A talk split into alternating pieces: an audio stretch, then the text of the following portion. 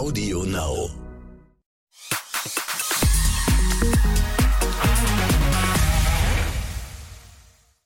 Welcome back. Hier ist euer offizieller Exklusiv-Podcast. Schön, dass ihr mit dabei seid. Es lohnt sich sowas von. Wir sprechen heute nämlich über einen Mann, über den diese Woche sowieso gefühlt alle sprechen, obwohl man eigentlich nur den Kopf schütteln kann, was die aktuellen Schlagzeilen angeht. Kanye West ist unser Thema in dieser Folge. Wir schauen genauer hin, was da diese Woche eigentlich passiert ist, aber auch, wie das Verhältnis eigentlich zwischen Kanye und seiner Ex Kim Kardashian aktuell ist, wie er überhaupt dieser riesengroße Künstler geworden ist und was seine bipolare Störung eigentlich eventuell mit den aktuellen Schlagzeilen zu tun hat oder eben auch nicht. Und dazu spreche ich mit meinem Kollegen Ibrahim Kayet, der kennt Kanye nämlich persönlich persönlich. Hallo Ibrahim. Hallo Bella. Ich freue mich sehr, dass du zu Gast bist. Ähm, wir ähm, müssen dich vielleicht einmal kurz einordnen. Du bist ähm, RTL-Reporter im Hauptstadtstudio Berlin und hast Kanye West ähm, interviewt, aber auch immer wieder Privatkontakt zu ihm. Der erste Kontakt war aber tatsächlich klassischerweise ähm, das Interview, was du mit ihm geführt hast.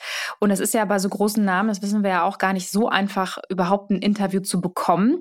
Wie wie hast du es angestellt? Wie hat es bei dir hingehauen? Na, wir haben damals ähm, die Info bekommen, dass Kanye vor einem Jahr ungefähr oder etwas mehr als einem Jahr mit Marilyn Manson in Berlin ähm, sein soll. Ähm, die haben wohl äh, oder hatten in einem Hotel eingecheckt und daraufhin haben wir das erstmal gegengecheckt, ob das wirklich stimmt.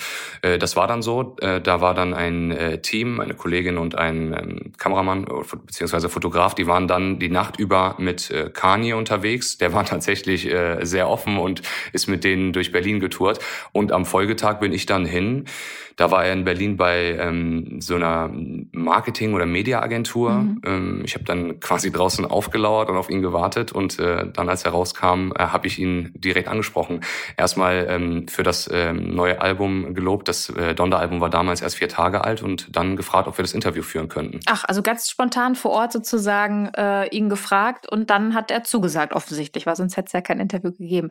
Wann, wann war das? Wie lange ist das jetzt her inzwischen? Das war, das war äh, Anfang September vergangenen Jahres, also vier ah. Tage nach dem Donda-Album-Release. Und ähm, okay. ich habe ehrlich gesagt nicht damit gerechnet, dass er zusagt, weil zu dem Zeitpunkt hatte er fast zwei Jahre lang keine Interviews gegeben. Mhm. Und selbst auf dem Donda-Album gab es einen, einen, Song, in dem er gesagt hat, äh, No, I'm not doing no interviews. Also ich gebe keine Interviews. Und deswegen dachte ich mir so, komm, ein Versuch schadet nichts. Mhm. Er wird eh Nein sagen. Aber er hat tatsächlich Ja gesagt. Ja, und dann? Also dann hat er Ja gesagt. Und wie ging es dann weiter? Seid ihr direkt irgendwo, habt ihr euch hingesetzt und dann ging das Interview los? Oder konntest du dich tatsächlich mit ihm verabreden? Wie lief das ab? Nee, ich hatte tatsächlich einer Kollegin gesagt, sie soll direkt mit der Kamera draufhalten. Und wenn er uns quasi gekorbt hätte, dann mein Gott, dann hätte er uns gekorbt. Und wenn er aber Ja gesagt hätte für den Fall, dann hätten wir direkt loslegen können. Das war dann am Anfang so. Er hat tatsächlich erst Nein gesagt. Ich war aber relativ cool geblieben, habe zu ihm gesagt, okay, alles klar, ich respektiere das, ich akzeptiere das. Habe ihm dann die Faust hingehalten. Er hat mir dann quasi so, mit der Faust hat er äh, dann zurückgeschlagen und dann ähm, zeigte er mit dem Zeigefinger auf mich und sagte, weißt du was, du bist, äh, also ich, ich finde es so cool, dass du das respektierst und akzeptierst, dass ich das nicht möchte. Du kriegst ein Interview und dann dachte ich mir so, geil, ey, jetzt bin ich wirklich als einziger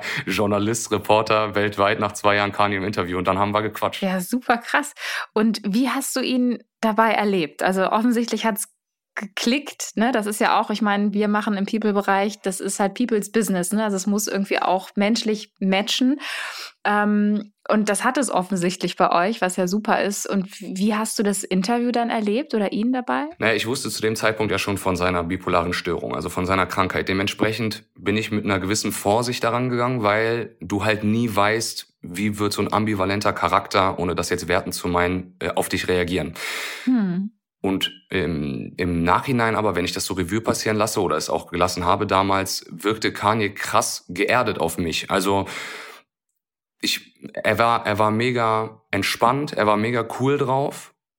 Und ich habe es aber dann, also wenn ich jetzt interpretieren würde, warum das so ist, habe ich es wahrscheinlich auf sein äh, Album ähm, bezogen, weil er hatte ja dieses Donner-Album, das ist ja nach seiner Mutter benannt, hatte er ähm, ähm, quasi so eine Hommage, so eine Art Hommage an seine Mutter damit veröffentlicht, äh, da richtig viel Herzblut reingesteckt und generell im Zuge seiner ähm, äh, religiösen Findung, sage ich mal, seiner Nähe zu Gott, seiner Auseinandersetzung mit äh, dem Tod seiner Mutter und dem Tod generell und sowas, wirkte er sehr humbled. Und ich glaube, deshalb war er auch tatsächlich so entspannt und so cool drauf vergangenes Jahr. Mhm.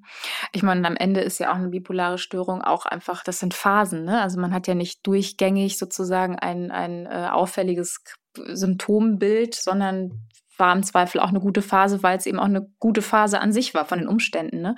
Ja, genau. Aber bei einer bipolaren Störung kann es ja auch sein, dass irgendetwas dich triggert und mm. das dann mhm. auslöst, weißt du? Und dementsprechend dachte ich, hoffentlich bin ich jetzt nicht der Trigger ja. oder so, aber war Gott sei Dank nicht so. Ja, das stimmt. Und, ähm, und dann war es auch so, dass, ähm, dass ihr nicht nur ähm, während des Interviews Kontakt hattet, sondern dass ihr auch privat euch getroffen habt. Ne? Wie kam das denn? Naja, also wir waren erstmal nach dem Interview noch gemeinsam im Museum. Das war ganz interessant, weil er gefragt hatte, ob wir mitkommen würden. Das fand ich. Also, also ich, das hatte er schon geplant und hat gefragt, hey, ähm, Ibrahim, hast du nicht Bock mitzukommen? Nee, Oder ich, hat er das Team eingeladen? Für ich, weiß, ich weiß halt ehrlich, ich weiß halt ehrlich gesagt nicht, was die Intention dahinter war. Aber nach dem Interview habe ich mich verabschiedet, weil ich wollte eigentlich wieder in, in Sender zurückfahren und dann quasi das Ding schneiden, damit wir es äh, aufbereiten können für die Sendung. Ja. Und dann sagte er, dann fragte er, kommt ihr jetzt noch mit ins Museum? Und ich dachte mir so, äh, ja klar, wenn du das willst. Dann sind wir daraufhin zusammen ins Museum und da haben wir uns dann auch ganz lang und breit ähm, äh, unterhalten. Und da, da war das auch das erste Mal, dass ich dann quasi sein Gesicht gesehen habe, weil vergangenes Jahr trug er ja noch relativ häufig die Maske und viele hatten ja irgendwie vermutet, das ist er nicht. Und er musste aber für die Security im Museum einmal die Maske absetzen ähm, beziehungsweise hochheben und das hat er dann gemacht. Ich habe sein Gesicht gesehen, dann haben wir uns ganz lange über seine Anfänge unterhalten. Ich bin da ja relativ versiert, was es angeht. Das fand mhm. er auch ganz cool. Und äh, ja, dann war er diverse Male noch in Berlin und ähm, ich habe durch sogenannte Spotter-Seiten, also der Name verrät eigentlich schon, was es ist, die mhm. Spot spotten halt, sobald irgendeine bekannte oder berühmte Person, in dem Fall Kanye, wieder an einem gewissen Ort ist. Durch sogenannte Spotter-Seiten äh, auf diversen äh, Social-Media-Kanälen habe ich ähm, erfahren, dass er ein paar Mal wieder in Berlin war, bin direkt immer wieder hin und habe mich quasi bemerkbar gemacht und so führte eines zum anderen. Mhm. Aber das heißt, ihr habt jetzt irgendwie nicht an irgendeinem Punkt Nummern ausgetauscht oder das dann doch auch, dass, es, dass du nicht mehr auf die Spotter-Seiten angewiesen warst? Ja, doch, bis zu einem, bis zu einem, äh, ich glaube Ende Oktober war es, äh, vergangenen Jahres hatten wir dann äh, die Nummern ausgetauscht. Okay. Und wie war euer Kontakt seitdem? Also dann war es ja nicht nur theoretisch möglich, wenn er da war vor Ort, sondern ihr hättet da auch äh, immer wieder Kontakt haben können. War das dann auch so, dass ihr auch äh, darüber hinaus äh, Kontakt hattet? Ja, wir haben uns äh, regelmäßig, hin, also was heißt regelmäßig, wir haben uns in regelmäßigen Abständen, sage ich mal so, haben wir uns hin und her geschrieben und einfach mal so ein bisschen äh, geupdatet, ähm, ein bisschen Smalltalk gefragt, wie es einem geht mhm. und sowas, einfach nur damit dieser Kontakt aufrecht erhalten ja. bleibt. Und der letzte Kontakt war dann vor etwas mehr als zwei Wochen, glaube ich. Okay, das heißt also äh, vor den vor den Schlagzeilen noch. Ähm, wie wie hast du ihn da wahrgenommen? Also hast hast du, weil wir über die bipolare Störung schon gesprochen haben und dass das halt immer auch mal schwanken kann sozusagen, hast du da irgendwas mitgekriegt oder war der Kontakt immer relativ smooth und irgendwie ohne große Ausschläge in die eine wie die andere Richtung? Also der letzte Kontakt kam tatsächlich wieder zustande, weil ich ähm, ihn angehauen hatte, mal nachfragen wollte. Das war nämlich kurz nach diesem White Lives Matter, äh, nach der White Lives Matter Situation, mm. äh, die die Runde machte. Da schrieb ich ihn an, weil ich wissen wollte, wie es ihm geht und ob alles okay sei. Ähm, und daraufhin war er eigentlich, also er war sehr cool drauf. Er antwortete herzlich und äh, hat auch dann geschrieben, dass er unbedingt mal will, dass wir uns wieder connecten. Ähm, ich bin halt sehr gespannt, wann das sein soll und wie das aussehen wird, aber fand es halt ziemlich cool. Also äh, ich wusste zu dem Zeitpunkt schon von dieser White Lives Matter Situation. Mhm. Zu mir war er aber sehr offen und herzlich. Mhm. Und das würdest du auch beschreiben, ne? Also, dass ihr immer, dass du sozusagen versucht hast, Kontakt zu halten und er da immer auch sehr offen war und nie irgendwie das doof fand, dass du dich gemeldet hast, sondern immer sehr, ja, offen dir begegnet ist, ne? Ich sag mal so, das ist, das ist im Endeffekt wie bei, bei jeder Person. Ne? Wenn du Zeit hast und Lust hast, dann antwortest du auf Nachrichten, ähm, egal wie gemein das jetzt klingt, ne? aber ich meine, ihr wisst es alle. Und wenn du halt keine Zeit oder keine Lust hast, dann antwortest du eben nicht. Es war jetzt nicht so, dass ich das Gefühl hatte, ich muss mich sieben Millionen Mal melden, bis er sich dann äh, einmal zurückmeldet, sondern es war schon relativ ausgewogen und ausgeglichen. Und er war auch immer ähm, relativ, also was heißt relativ, er war immer herzlich. Mhm. Aber das muss ja nicht sein, ne? Also es, gerade wenn man sich sozusagen in so einem Kontext kennenlernt, Reporter und äh, Promi sozusagen, Interviewgast. ähm, kann das ja, wäre es ja, hätte ich jetzt irgendwie auch nicht ähm, seltsam gefunden, gerade mit, mit, wie man ihn irgendwie auch so kennt, wenn er, wenn er vielleicht irgendwie irgendwann auch mal nicht so freundlich reagiert hätte, ne, sondern sich entweder gar nie wieder zurückgemeldet hätte oder auch gesagt hätte, hey, was, was, pass mal auf, ähm, heute ist doof oder ganz komisch reagiert hätte. Aber das war ja scheinbar nicht der Fall. Ich glaube, das Gute war einfach, dass ich ähm, mich nie gemeldet hatte oder, oder kaum gemeldet hatte, wenn irgendwelche Schlagzeilen kursierten, weil ich dann irgendwie ein Statement von ihm wollte oder sowas. Ich glaube, ja. dann wäre das, dann wäre das äh, genauso gelaufen, wie du es äh, gerade beschrieben hattest. Ich habe tatsächlich immer mal wieder zwischendurch gefragt, wie es ihm geht und wann er mal wieder in Berlin ist, ob wir uns dann connecten sollten, könnten, ob wir uns dann wiedersehen und so, weil ich versuchen wollte, auf der Ebene eine Beziehung aufzubauen. Mm, ja, das Vertrauensverhältnis auf jeden Fall eine, eine gute Maßnahme. Ne? Ja, und in dieser Woche ähm, gab es dann ja die antisemitischen Äußerungen von ihm, äh, mit denen er sich dann ja endgültig ins Ausgeschossen hat. Darauf äh, kommen wir gleich noch zu sprechen.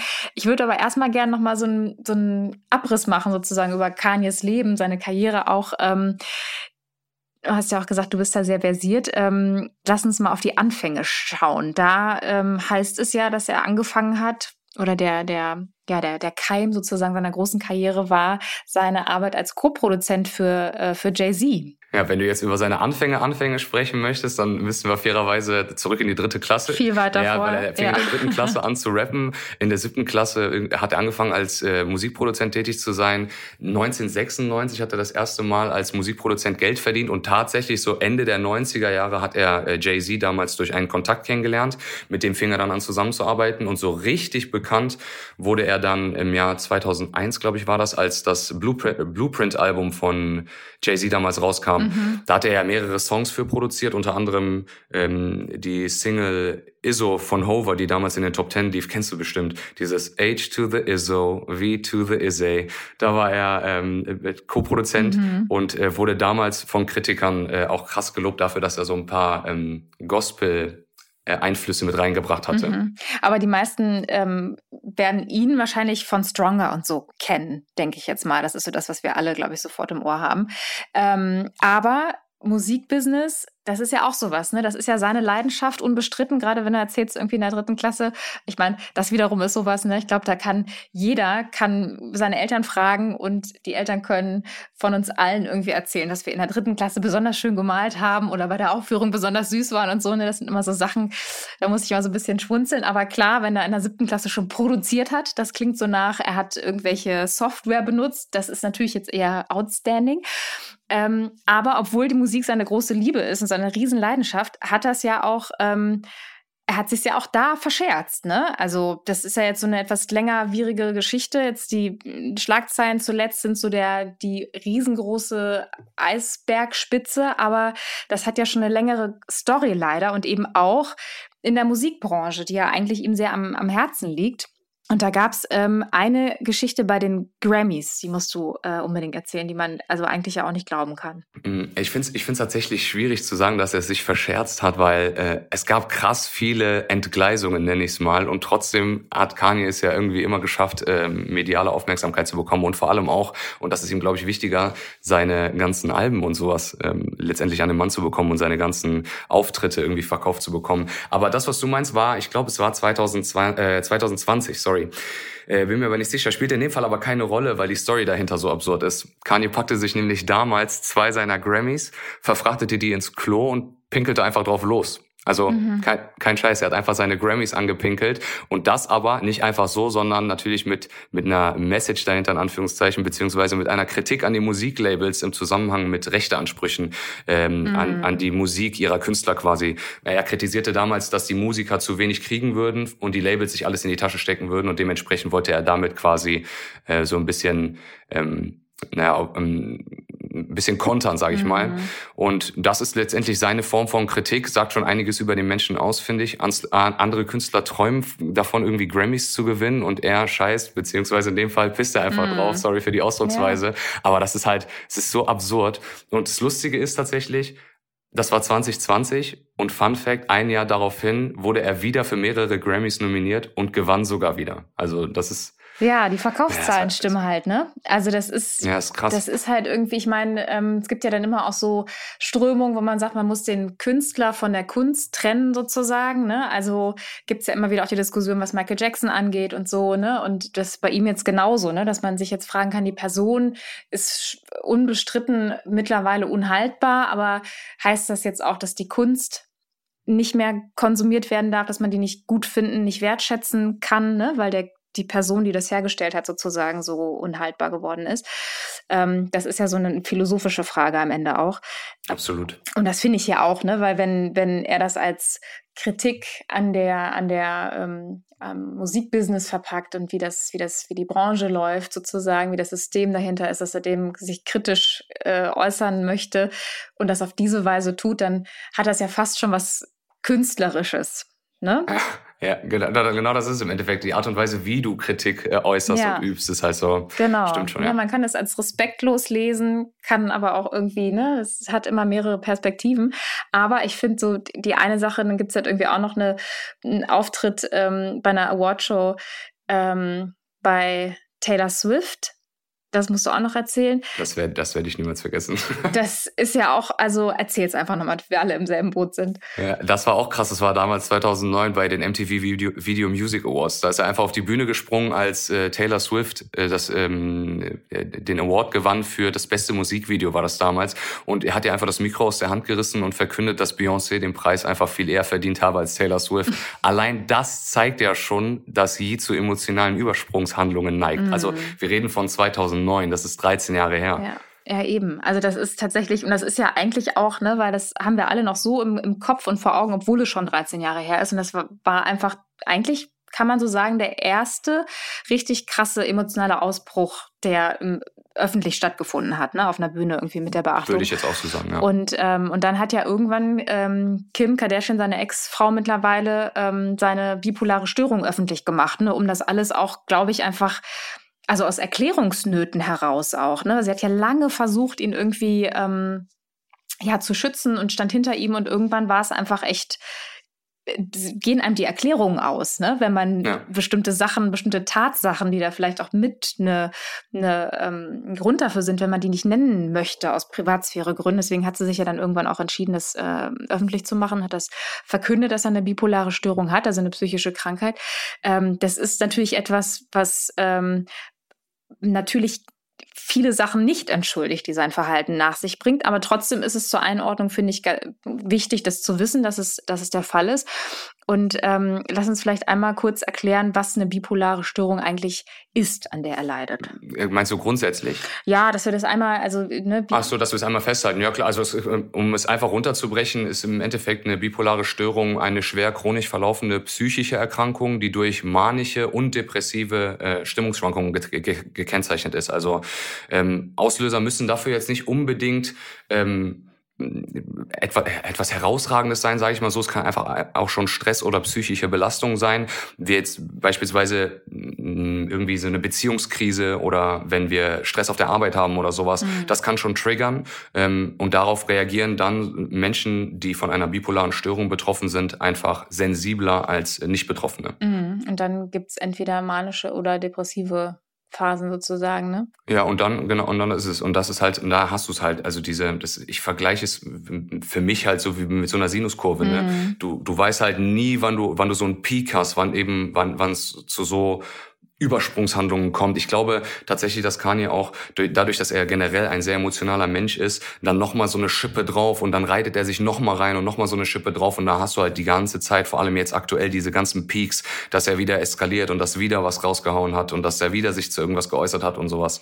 Und das bedingt es dann ja vielleicht auch, ne? Also man ist ja so ein bisschen, ich finde das sehr faszinierend, wie er, also man hat so das Gefühl, dass dieser ganze Shitstorm, den das dann immer auch nach sich zieht, dass das irgendwie an ihm so ein bisschen auch abzuprallen scheint scheint, aber am Ende ist es vielleicht trotzdem auch der direkt der nächste Trigger und das pendelt sich vielleicht gar nicht mehr so ordentlich in irgendeinen Mittelwert ein. Ne? Naja, weil du halt auch, weil du halt auch einfach, du in seinem Fall jetzt, ich kann jetzt nur von ihm sprechen, aber in seinem Fall habe ich das Gefühl, er glaubt, dass jeder gegen ihn ist. Also selbst mhm. die Leute, für die er beispielsweise, wenn wir jetzt auf Didi, äh, auf P. Didi äh, eingehen, für die er eine Hommage gehalten hat bei einer Verleihung. Da hat er gesagt, äh, du bist mein Mentor, du bist äh, derjenige, der mich mit nach oben gebracht hat und sowas. Also wenn du, wenn du dir dann im Vergleich irgendwie, er, er postet ja regelmäßig Screenshots von irgendwelchen ähm, iMessage-Chats zwischen ihm und anderen Leuten, mhm. da, wo er eben dann sagt, so, dich haben irgendwelche Leute geschickt, damit du mich quasi mundtot machst und sowas.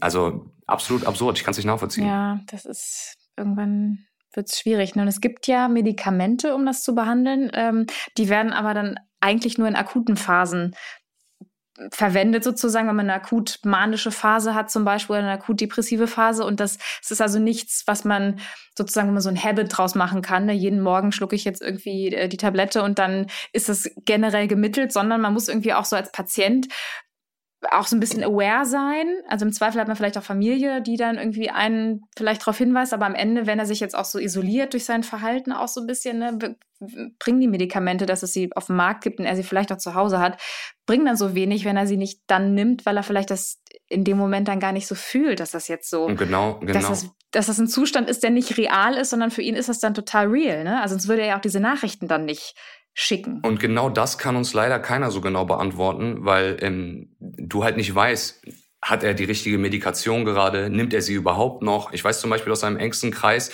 dass dieser vermutet, dass er sie entweder gar nicht mehr nimmt oder einfach die Medikation falsch ist. Mm. Und äh, dann ist halt so die Schwierigkeit.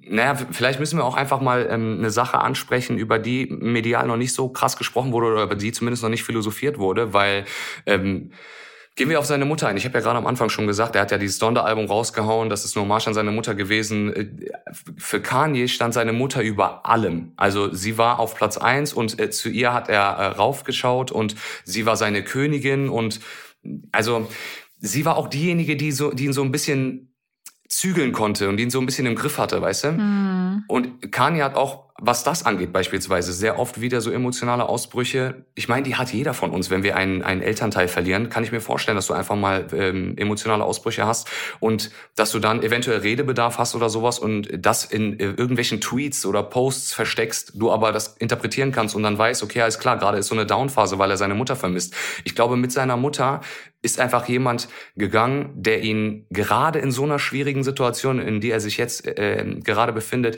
die ihn hätte helfen können, ihn hätte zügeln können, ihn hätte retten können, ihm hätte klar machen können, dass er etwas falsch macht, weißt du? Mm. Und der er vielleicht einfach auch vertraut, weil es die Mutter ist, ne? Weil wenn das halt so Bekannte genau, sind, egal wie close er mit denen war, ne, dass da ist immer noch so ein bisschen, wo man denkt, ah ja gut, vielleicht habe ich einfach nur dem Falschen vertraut. Und bei der Mutter kann das natürlich auch passieren, aber wenn der so close auch vorher war, bevor die Störung vielleicht so deutlich geworden ist, ist das Band tatsächlich etwas, was dann ja und wenn er diesen halt dann verliert, ne, dann ist genau, man halt ist haltlos es. und dann ähm, ist es, ja. okay.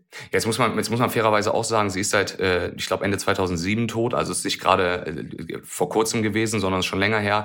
Und trotzdem hast du immer wieder, seitdem hat er ja diverse Alben rausgehauen und du hast immer wieder Verweise auf seine Mutter und immer wieder äh, äh legt er seine Mutter auf die höchste Stufe, weißt mhm. du? Also er trägt sie auf Händen, sie ist für ihn seine Königin und sowas. Also du merkst allein dadurch schon, egal, und das ist auch, das wird jeder unterschreiben, der einen Elternteil verloren hat, äh, das wird immer so sein, dass sie einen absolut hohen Stellenwert haben und sie immer in Erinnerung bleiben werden werden und sowas. Und selbst wenn das jetzt 15 Jahre her ist, äh, seine Mutter fehlt ihm und seine Mutter hätte ihm jetzt gerade, besonders in dieser Zeit, unterstützen können und ihn vor allem auch wieder runterholen können. Aber er hat ja auch keine, keinen Familienanschluss mehr. Ne? Also er ist ja von Kim Kardashian, die hat sich ja auch getrennt. Ähm, ich würde sagen, dass dieses Krankheitsbild sicherlich irgendwie auch einen ordentlichen Anteil dazu beigetragen hat. Und das ist ja auch etwas, was einen stabilisieren kann, ne? wenn du so ein, so ein Familiensystem hast. Und wenn das dann mhm. auf einmal nicht mehr ist und dann ist das ja auch dann plötzlich ein Feld, was nicht mehr, nicht nur keine Stabilität mehr bringt, sondern auch potenziell triggert, ne? Weil dann kann man die, man die Kinder nicht mehr regelmäßig irgendwie um sich, muss dann, dann gibt's Konflikte und so. Und das sind ja alles dann ähm, ja potenzielle Trigger. Und ähm, wie, wie würdest du denn den Kontakt von den beiden ähm, beschreiben? Also wie, wie, wie stehen die zueinander aktuell, Kim und Kanye? Schwierig. Ich würde sagen, nicht gerade gut. Kanye hat ja des Öfteren auch Entgleisungen in Richtung Kim äh, und ihrer Familie quasi gehabt. Mhm. Ähm, der hat ja, der hat ja in diversen Tweets hat er damals seine Ex und ihre Familie des Öfteren beleidigt äh, und sogar behauptet, sie hätten ihn äh, aufgrund seiner Krankheit einweisen wollen und sowas. Also generell und weil du ja auch gerade über die Beziehung gesprochen hattest und ähm, vermutet hast, dass, dass das mit so einer mit so einer Krankheit, für die er letztendlich nichts kann, schwierig ist. Ich glaube fest daran, dass diese Krankheit da mit reingespielt hat. Also die waren ja allein von 2014 bis 2021 waren sie verheiratet. Das sind sieben Jahre. Davor mhm. waren sie zwei Jahre zusammen. Also quasi sind sie seit 2012 die ganze Zeit bis 2021 äh, den Weg gemeinsam äh, gegangen, weißt du? Mhm. Wenn, wenn du also dort wenn du also dort einige Jahre hast, bevor du es öffentlich machst, weil ich glaube, Kim hat es 2017 erst öffentlich gemacht mhm. mit der mhm. Krankheit. Keine Ahnung, wann sie es wusste, die Familie, ne? Aber zumindest öffentlich wurde es 2017. Wenn du jetzt also von 2012 oder 14 bis ungefähr 2016, 2017, bis sie wissen, was los ist mit diesen Menschen, da allein schon durch diese Stimmungsschwankungen gehst, die ja, die ja gewesen, da gewesen sein muss, mussten, weißt du? Mhm. Und du kannst nichts damit anfangen, du weißt nicht, was das ist, dann kann ich mir schon sehr vorstellen, dass es, äh, kann ich mir schon vorstellen, dass das sehr belastend ist für einen Beziehungspartner, ohne mhm. das jetzt irgendwie äh, werten zu meinen bezüglich der Menschen, die eben erkrankt sind. Ich meine, die können ja selbst nichts dafür, aber es ist schon schwierig für beide Parteien dann. Absolut, und man ist ja immer auch mitkrank, das ist ja bei, bei, bei allem so, ne? Also die ja. Familie, die engsten Angehörigen, egal welche Krankheit es ist, kann auch irgendwie nur eine Grippe sein, man ist immer mitkrank im Sinne von, weil man muss halt plötzlich Dinge mit auffangen auffangen im Familienverbund, den sonst, die man sich sonst teilen konnte und so. Das bedeutet immer auch Belastung. Also gar nicht, auch in dem Fall nicht bewertend, aber es ist einfach Tatsache, ne, dass das dann ja. so ist. Und wenn das dann über Jahre geht und man noch nicht mal, wie du es auch beschrieben hast, noch nicht mal eventuell eine Erklärung dafür hat, ne, bis die Diagnose dann äh, endgültig gestellt wird, ist das ja, erlebt man das so mit und weiß gar nicht, was das ist. So eine Diagnose kann ja auch wieder Halt geben, ne? dass man einen Namen dafür Absolut. hat und irgendwie auch eine potenzielle Therapie irgendwie in Aussicht hat oder so, ne? einen Ansatzpunkt einfach hat. Also auf jeden Fall ist das etwas, was ähm, schwer ist. Aber es ist natürlich auch, das habe ich mich irgendwie auch gefragt, die haben halt Kinder gemeinsam ne? und die stehen beide in der Öffentlichkeit und dementsprechend kriegen die Kinder auch alles mit, was er so an Entgleisungen hat. Und dann fällt mir jetzt gerade ein, als sie haben ja relativ, als sie sich getrennt haben, relativ zeitnah auch beide neue Partner wieder gehabt. Äh, Kim war mit Pete Davidson zusammen ähm, und den hat er ja in einem Musikvideo begraben, ne? Also wo dann mhm. irgendwie auch, äh, was auch hohe Wellen geschlagen hat, weil das viele extrem äh, geschmacklos fanden und das sind ja dann auch, ne? Also am Ende alles wahrscheinlich ähm, dann so Momente, die man jetzt auch wieder, wie das mit den Grammys, die man jetzt aus, einem, aus einer künstlerischen Perspektive sehen kann, aber die natürlich irgendwie auch die, die andere Seite so ein bisschen hat. Und Kanye war doch, der hatte doch auch dann äh, einige spannende Liaisons, nenne ich jetzt mal, irgendwie äh, im Anschluss. Er hatte auch kurz was mit Julia Fox, die eine ehemalige Domina ist, wenn ich richtig informiert bin. Wie, wie schätzt du denn sowas zum Beispiel? Also ich frage mich, warum lassen sich Frauen überhaupt auf ihn ein? Das ist das eine. Und wie, diese, diese Liaison, wie, wie fühlt sich die für dich an? Was, warum gab es die? Also ich, ich, ich nenne das Ganze ein Schauspiel um sie und Kanye West. Also stimmt, Julia Fox Ex-Domina, für sie war das definitiv ein, ein krass profitables Ereignis. Also da mhm. waren für mich null Gefühle im Spiel. Das war die reinste Inszenierung, wenn du dir die Fotos angeschaut hast, wie, wie naja, wie, wie künstlerisch auch wieder, um wieder den Bogen zu spannen und wie perfekt inszeniert die einfach waren. Und dann haben sie da für die Öffentlichkeit ein bisschen geturtelt und ein bisschen hier hin und her und sowas. Das war alles, das war reinst, reinste Inszenierung. Und ich glaube, also wie gesagt, absolut profitabel für Julia Fox. Mm. Ich glaube, trotzdem, trotz PR etc., war da auch ein bisschen, steckt auch ein bisschen Hoffnung von äh, je hinter, Kim damit vielleicht ein wenig eifersüchtig zu machen. Weil er sie eigentlich noch zurück will, glaubst du das, dass das so ist? Also oder einfach nur, um ihr einen mitzugeben. Also weil eifersüchtig machen kann ja, kann ja, das Motiv kann ja sein, ich will dir einfach nur einen reinwürgen. Oder wenn sie dann merkt, dass sie eifersüchtig ist, dass sie dann vielleicht merkt, ach, da sind vielleicht noch Gefühle, vielleicht sollten wir dann doch wieder die Familie zusammenbringen.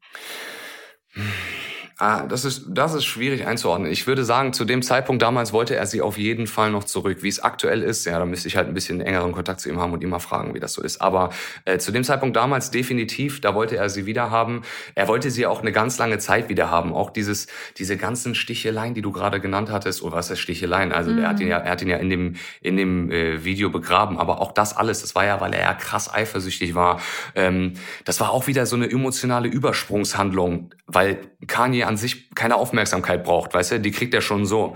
Ja. Aber, ja. aber wenn, wenn es äh, im, im, Zusammenhang mit Kim sehen möchtest, allein das jetzt, du hast jetzt nur das Musikvideo genannt, da gibt's ja auch noch, ich weiß nicht, ob du dich daran erinnerst oder ob sich die Zuhörer daran erinnern werden, äh, damals ist das Donda-Album erschienen, 2021 erschien wenig später auch das äh, Certified Lover Boy Album von Drake und da gab's ja auch einen krassen Clinch zwischen den beiden. Dann haben sie sich ja irgendwann wieder vertragen und darauf will ich jetzt eigentlich. Die haben dann beide quasi zusammen äh, ein Konzert gegeben und beide beide Alben gefeiert, weißt du? Und mhm. im Zuge dieses, dieses Konzertes, das auch gestreamt wurde über Streaming-Plattformen und so weiter, das konntest du dann anschauen, im Zuge dieses Konzertes hat er sein Song Runaway, der wird vielen bestimmt auch was sagen, ähm, den hat er ein bisschen umgedichtet und quasi daraus eine Hommage an Kim gemacht. Und das ist erst im Dezember vergangenen Jahres gewesen. Und hat dann auch irgendwie so, also der Song, der Song sagt ja schon im Namen Runaway, so nach dem. Motto so umgetextet, dass quasi renn nicht vor mir weg, komm wieder in meine Arme, Kim, weißt du? Und das, das zeigt ja, das zeigt ja auch schon, dass er zumindest zu dem Zeitpunkt, ich weiß jetzt nicht, wie es jetzt ist, aber zumindest zu dem Zeitpunkt definitiv nicht mit der Trennung klarkam. Aber aktuell hat er ja eine, ähm, was man so mitkriegt, angeblich eine, eine Lady an seiner Seite, die Kim sehr ähnlich sieht, könnte man jetzt auch wieder so deuten, dass er vielleicht von seiner Seite nicht ganz so viele Gefühle im Spiel sind und er eigentlich sich dann doch die Kim wieder zurück wünscht und zurückholen möchte.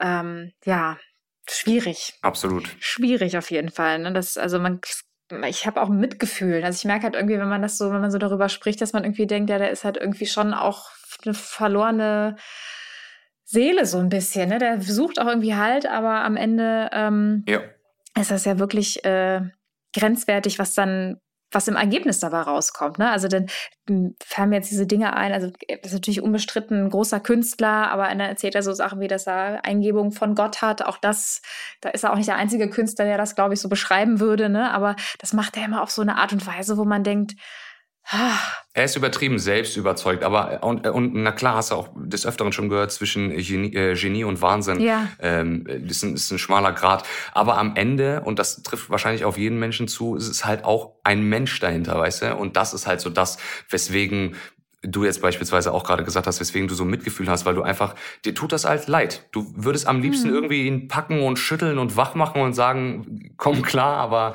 ähm, ich kann das absolut nachvollziehen. Mir geht's genauso. Ich finde es auch sehr schwierig. Mhm.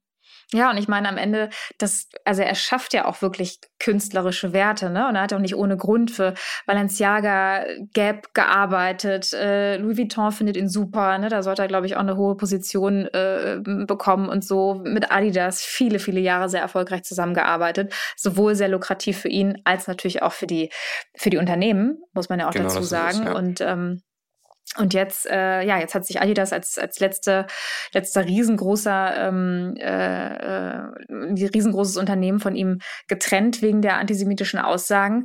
Ähm, lass uns das einmal noch ganz kurz zusammenfassen, was da eigentlich diese Woche passiert ist. Was hat er erzählt, dass Adidas es einfach auch nicht mehr halten konnte. Naja, im Grunde genommen war Kanye, wie du schon gesagt hattest, er war ja nicht nur ähm, Rapper, Musiker, und, äh, also Sänger und Musikproduzent, sondern er war halt auch einfach Künstler und hat dementsprechend mit großen Marken gearbeitet. Du hast ja schon aufgezählt, Gap, Balenciaga. Dann sollte er, zumindest gab es damals Gerüchte, sollte er ähm, die Rolle bei Louis Vuitton von Virgil, der, der verstorben ist, ähm, sollte er übernehmen als Man's Artistic oder äh, Creative Director. Äh, wie gesagt, aber das Gerüchte.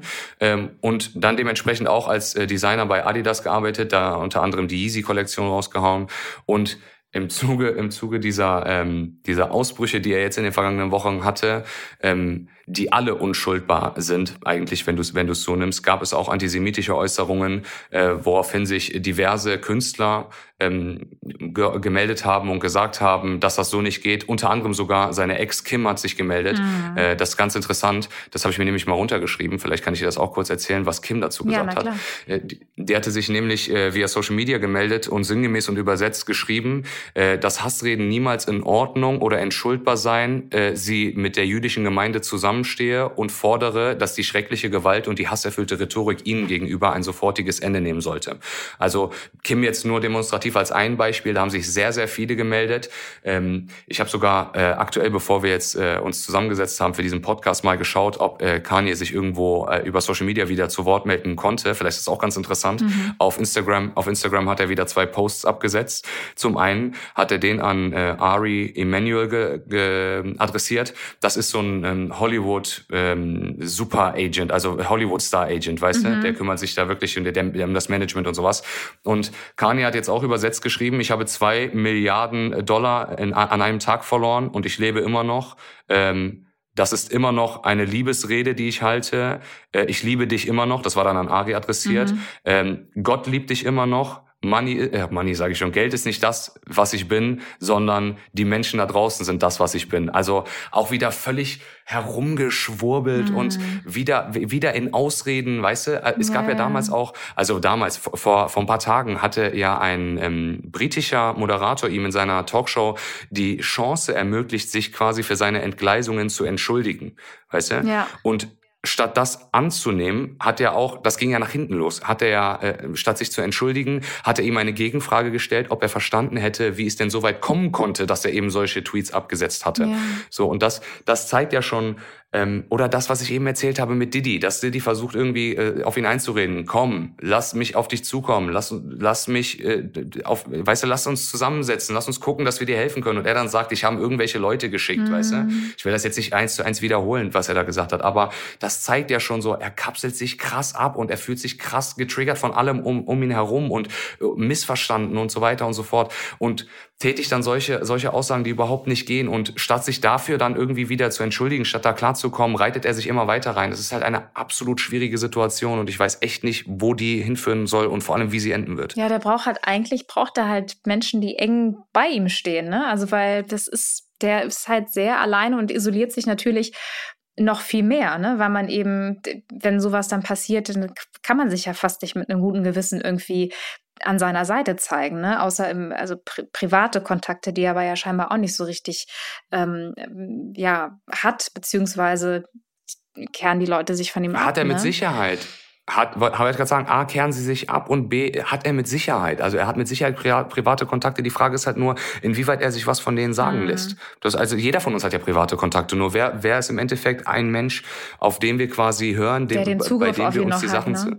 Ja, genau das ist mhm. es. Genau das ist es. Und dieser, dieser Ari Emanuel zum Beispiel, den er jetzt äh, via Instagram wieder da, ich weiß jetzt ja angegriffen hat, aber zumindest da hat er den Post an ihn adressiert. Mhm. Das ist ja auch jemand, der, der vor fünf Tagen als einer der ersten gefordert hat, cancel diesen Mann. Weißt du? Und ich glaube tatsächlich, das ist, das ist der falsche Ansatz. Ihn zu canceln ist finde ich persönlich aus mehreren Gründen gefährlich. Mhm. Zum einen, du lässt ihn mit seinem Gedankengut ganz allein, ja, und er hat ja nun, nun mal diese antisemitischen Züge und diese, diese rassistischen Züge in sich anscheinend. Also zumindest diese mhm. Gedanken trägt er mit sich.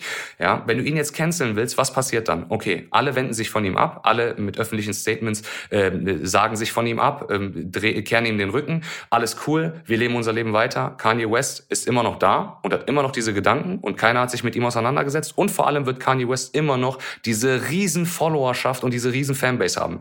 Natürlich, natürlich wird er wegen seiner Rassismus rassistischen und antisemitischen Äußerungen einen großen Teil verloren haben. Bin ich mir ziemlich sicher. Nichtsdestotrotz gibt es da draußen Leute, die sagen, ich trenne Kunst vom Menschen per se. Das ist ja das wieder das Philosophische, was genau. wir eben hatten.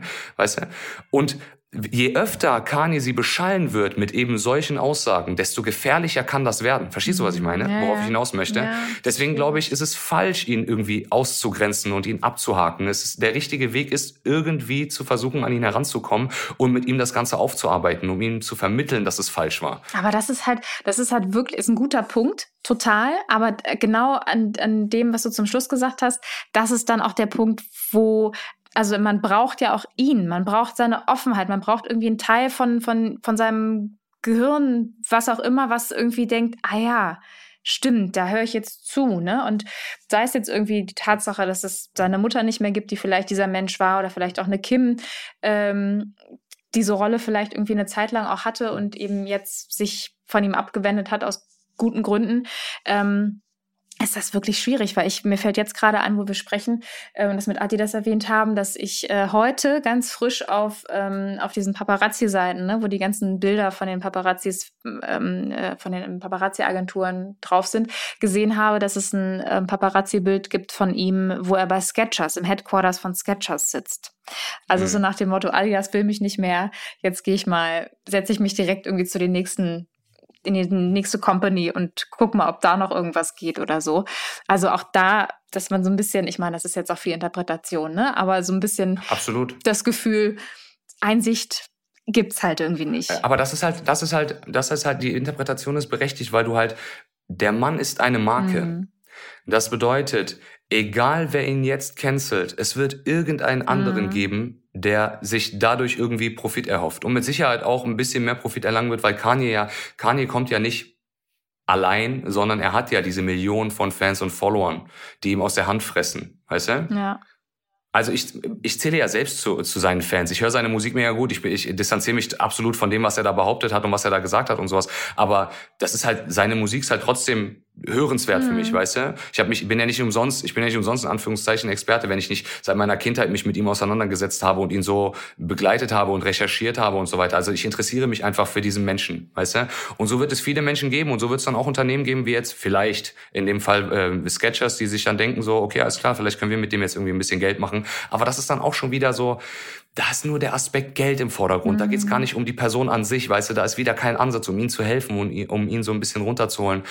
Es ist einfach alles absolut schwierig. Ja, es ist wirklich eine schwierige Situation. Also am Ende bleibt uns ja jetzt, die wir, ähm, meine, du hast Kontakt zu ihm, aber natürlich auch nicht nah genug, um da jetzt irgendwie Einfluss zu nehmen. Aber wer weiß, maybe, ne, die Ghetto Force, mit der es angefangen hat, vielleicht. Ähm, du, weißt du, ja, wer weiß. Who knows, ne? Wenn er das nächste Mal in Berlin ist, dann ähm, schauen wir mal, ob er dann wieder irgendwie, ob ihr euch dann seht und so. Auf jeden Fall, ähm, ja, bleibt uns aktuell nichts anderes übrig, als dem das einfach zu beobachten ne? und das äh, journalistisch dann irgendwie auch in unserer äh, Position dann auch aufzuarbeiten, äh, sozusagen. Und ähm, einfach zu gucken, Absolut. wo das, äh, das Ganze noch hinführt.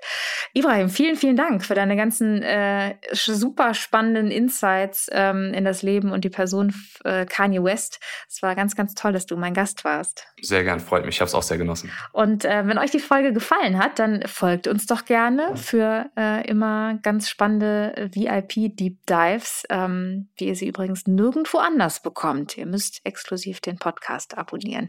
Und nächste Woche nächste Woche hören wir uns dann wieder mit einem neuen spannenden Thema. Macht's gut. Bis dann. Tschüss.